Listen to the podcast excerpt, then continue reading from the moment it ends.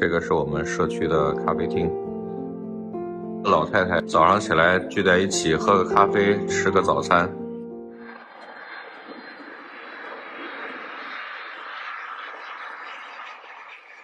新移民来美国之前呢，你先找好住的地方，然后到了美国以后，第一件事就是买车。没有车是寸步难行。那第二件事呢，就是买保险。没保险的话，你在第二年报税的时候就会被罚款。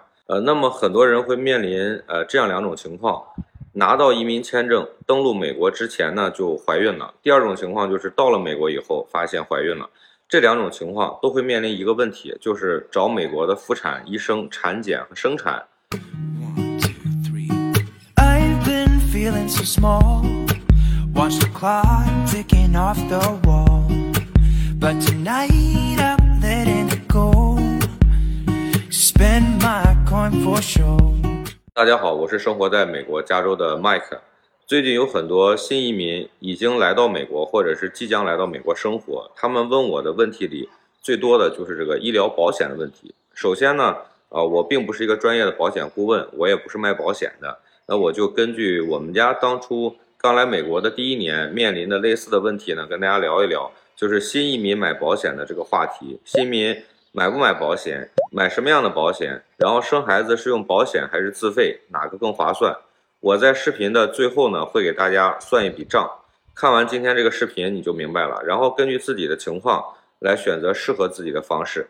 啊，结合我们家的情况来说啊，刚到美国的时候也是因为之前听说美国的这个看病比较贵这些问题，所以到了美国以后就先找保险经纪人去落实买医疗保险的事儿。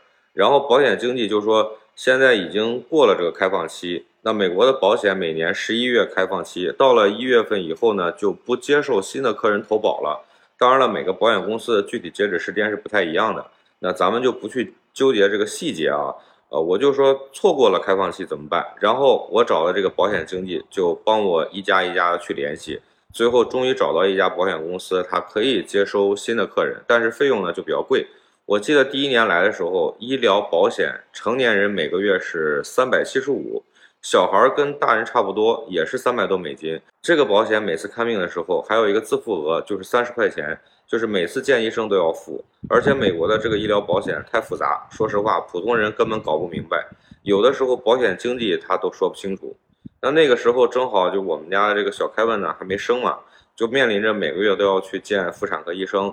啊，妇产科医生每次都要付三十块钱，另外还遇到一个中国人普遍都会遇到的问题，就是孕妇的这个糖耐筛查。根据美国 CDC 的数据统计，大约有百分之六到百分之九的孕妇妈妈呢，可能在孕期患有妊娠糖尿病。那这个糖耐筛查，中国孕妇百分之九十以上都过不了美国的标准，因为美国的这个检查呢是不要求你空腹。啊，中国的这个检查要求你头一天晚上都不要吃饭了，而且美国的标准要比中国高。具体的情况呢，我就不具体去讲了。为啥不讲呢？你看一下这张表啊，我打在屏幕上这张表，这个是美国糖尿病协会给出的不同类型的血糖测试中异常值的参照标准。请问你能看懂吗？我是看不懂，所以说我也讲不了。总而言之，根据我这几年的工作经历。见过的孕妇呢，少说也有上千个了。但凡中国孕妇到了美国做检查，很大一部分都无法通过这个测试。为什么呢？中国人他吃米饭、面条，尤其是北方人吃面食比较多啊。你就一小碗面条，你头一天吃完，第二天检查肯定是过不了。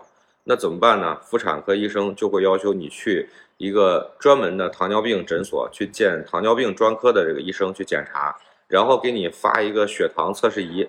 要求每天早上、晚上都要测，还得把测试结果记录下来，告诉妇产科医生。你要是觉得麻烦啊，你说我不想去看这个专科医生，那么这个妇产科医生呢就不敢再继续给你做产检。所以说这是一个必选题，哎，由不得你啊。或者说你如果想避免这种麻烦，那么你在做这个测试之前，提前一周你要不要吃主食啊？就吃沙拉这一类的食品。但是这个不是谁都能坚持的。美国的孕妇其实她们本身平时吃沙拉比较多啊，吃一些低脂的鸡胸肉啊什么的，含糖量非常非常低的这种全麦面包啊什么的，所以这种测试呢就没什么影响。那如果你没通过这个测试，或者是测试数据比较高，每次看专科医生都要自费一部分，具体是多少我忘了，就大概是一百多美金。保险给你承担几百，我也不是很清楚，反正这个账单金额是很高。还有就是最后临产的那两个月，几乎每周都要去医院做胎心监护，因为美国的这个医疗体系啊是各司其职，呃都不想承担责任，都害怕就是一旦发生什么问题了，那么呃妇产医生呢就会面临一个很高额的赔偿。所以，妇产医生还有这种专科医生，还有妇产医院呢，他们是各司其职，这样可以最大程度确保孕妇和孩子的安全。而且，美国的这个医药也是分开的啊，就是医生负责开处方，但是你拿药的话呢，都是去药房去拿，任何一家药房都可以。所以说，呃，这个医和药是两码事儿啊，就它不是在一起的。但是给我们就带来的问题是什么呢？就是每周去做胎心监护的时候。你都要自费一部分，大概每次呢也是一百多美金，你就按照两个月计算去做八次，差不多就要一千美金。然后糖尿病专科的这个血糖检查加起来也差不多是一周一次吧。怀孕二十四周的时候开始做，你就算是三十六周足月，正常是三十七周生产，一共也得去个十来次，也要一千多美金。那妇产医生那边如果用保险呢，倒是要不了多少钱，你就算十次。每次自费三十呢，就是三百。但如果说做彩超，那这个就是自费了，保险是不管的。我当时因为跟医生很熟了，打了折扣以后，彩超做一次也是一百多美金。那如果正常的话，门诊价格可能要三百多。美国的医院跟医生是分开的，我刚才讲了。说的简单点呢，妇产医生跟医院呢，它是合作的关系。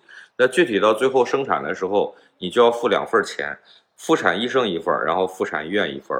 医院付的是租用医院的设备和产房的使用费，另外你还得再加上那个麻醉医师的钱，这个也要两百多块钱。如果有保险的话，医院的费用我记得是自费百分之十，自己付了八百多美金。你如果是没有保险，医院的这个费用呢，以圣地亚哥的这个夏普医院来参考，二十四小时出院是四千三美金。刚才不是说自费百分之十是八百吗？那总价应该是八千多，对吧？呃，不是说我算错了，而是美国的医院呢，它会有两个参照体系，用保险的是一个价格体系，然后你不用保险呢，又是另外一个价格体系。因为你用保险的话，这个保险公司要等几个月才能把费用结算给医生或者是医院，所以你如果自费的话，他们是马上就能收到钱，所以这个价格是不一样的。那么我们来算一笔账，先说有保险，医疗保险是按照家庭投保。一个人你就按照三百七十五每个月计算，一家三口一年保费是三百七十五乘以三乘以十二，等于一万三千五。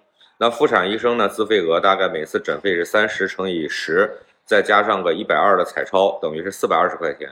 然后糖尿病血糖检测就算是一千美金，然后医院的这个胎心监护也算一千块钱，生产的时候医院自费八百。麻醉呢不在这个保险范围内，就算是两百六，那么总共自己付的费用是一万六千九百八美金。如果是没有保险，刚才我有讲了，美国的这个医疗价格呢，有保险和没保险是完全不一样的。所以就拿生孩子这个情况来计算，医生的费用是两千二，医院是四千三，麻醉两百六，胎心监护和糖尿病检测啊那些，如果是没保险，其实更便宜。那我们就按照一样的价格来算，都算一千块钱，那么加起来实际自己付的金额是八千七百六十美金，比有保险节省了差不多一半，少付了八千两百二十块钱。但是我说的这个就是正常顺利的情况，你一旦遇到生产中有意外啊，比如说大出血啊，那么当然了，有保险你就不用担心自己付这种天价的账单，任何意外保险公司都会帮你兜底儿。还有就是。你买的这个医疗保险呢，是一家三口看病都包括在内了。如果你不生病，一次都不用，那肯定是不划算。但是谁也不会为了有保险就生病，对吧？啊，所以我把有保险和没保险花费多少，具体遇到的情况是怎么样呢？我就做了这么一个对比。你如果感觉啊，我买了保险也没有什么太大用处，那你就可以选择便宜点的保险。具体呢，你就可以找你的这个经济保险经济去了解。啊，我不是卖保险的，所以我不太懂这些。你还是这种咨询专业人士比较靠谱。